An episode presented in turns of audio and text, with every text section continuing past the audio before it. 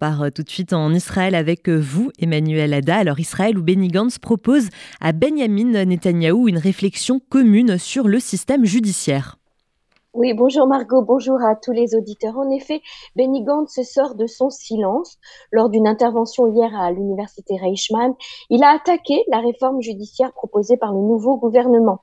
Si en Israël il existe une loi de contournement de la Cour suprême, si les conseillers juridiques deviennent subordonnés aux politiciens et non à la loi, si les juges sont choisis par une majorité politique et lui sont désormais dépendants, la ligne rouge sera franchie et Israël deviendra une démocratie creuse, a-t-il déclaré. À la suite de cela, Gantz a proposé à Benjamin Netanyahu de créer une équipe de travail commune composée de représentants de tous les partis pour discuter de cette nouvelle réforme. Rappelons qu'hier, lors de la présentation de sa réforme, le ministre de la Justice, euh, Yariv Levin, a affirmé que le processus serait mené en totale concertation avec tous les partis de la Knesset et après consultation de différents experts. Par ailleurs, l'ancien ministre de la Justice Raïm Ramon du Parti travailliste a déclaré à la radio israélienne qu'il soutenait cette réforme. Il n'y a qu'en Inde et en Israël que les juges se nomment entre eux, a-t-il déclaré. Étudions chaque clause proposée par Lévin qui veut un processus sous le signe du dialogue. Alors on en parlait dans les titres de ce journal, la popularité des accords d'Abraham a chuté aux Émirats arabes unis ces deux dernières années. Selon une enquête officielle, en 2019, les accords d'Abraham jouissaient d'un taux de popularité de 47% et en 2021 seulement de 25%. Sur le plan touristique aussi, il semble que les espoirs sont déçus.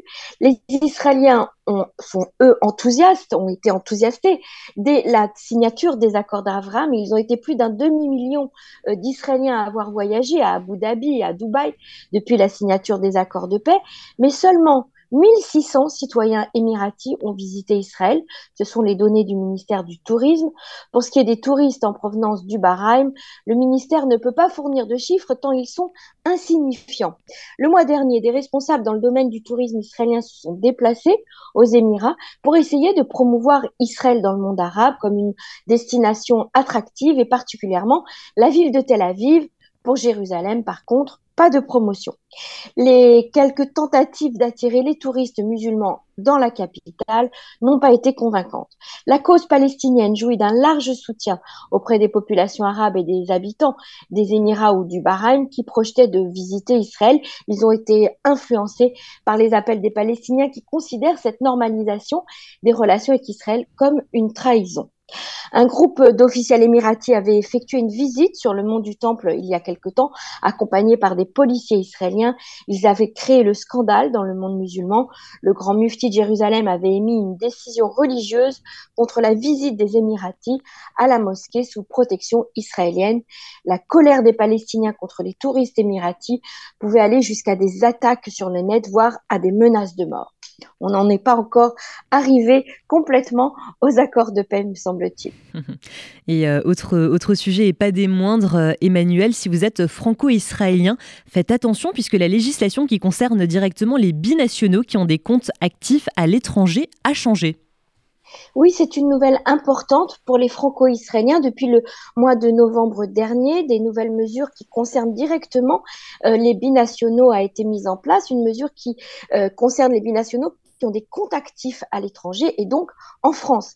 Désormais, Israël demande aussi une visibilité sur les échanges bancaires avec la France.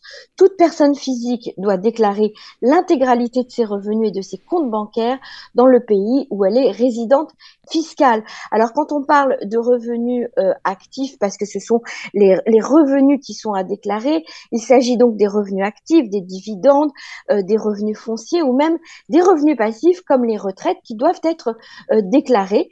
mais attention, il existe une différence entre le statut de franco-israélien euh, Olé donc nouvel immigrant, et puis ceux qui ont fait leur alia depuis plus de dix ans. Euh, pendant les dix premières années euh, de l'alia en Israël, les nouveaux immigrants bénéficient toujours d'une exonération fiscale à la source. En revanche, ils doivent s'acquitter de leurs impôts sur leurs revenus perçus en Israël, c'est l'imposition territoriale. Et après dix ans d'alia, il n'existe plus d'exonération fiscale et l'ensemble des revenus actifs comme passifs est imposable. Et enfin, Emmanuel, dernier sujet, un mur pour se protéger des tirs de terroristes va être construit sur une autoroute principale à la frontière avec Gaza. Ce qui nous semble parfois évident dans un autre pays ne l'est pas toujours en Israël, comme par exemple de rouler euh, sur euh, une autoroute en toute sécurité. Eh bien, la construction d'un mur le long d'une autoroute principale près de la frontière avec la bande de Gaza va débuter euh, bientôt dans les semaines à venir dans l'objectif de protéger les véhicules israéliens des tirs des groupes terroristes. Une cérémonie a eu lieu donc près de cette autoroute 34 dans le cadre du projet Safe Road, une route protégée. Le mur sera construit sur longueur de 4 km et demi, ainsi que le long de tronçons de la route 232. Des pistes cyclables seront également aménagées.